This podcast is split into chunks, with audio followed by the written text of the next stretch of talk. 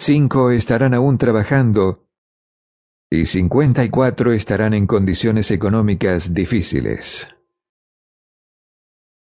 Ahora pienso un momento. De los 100, únicamente 5 salieron adelante. ¿Por qué fracasaron tanto? ¿Qué ha pasado con el optimismo que había cuando tenían 25 años? ¿Qué ha ocurrido con sus sueños, esperanzas y planes futuros?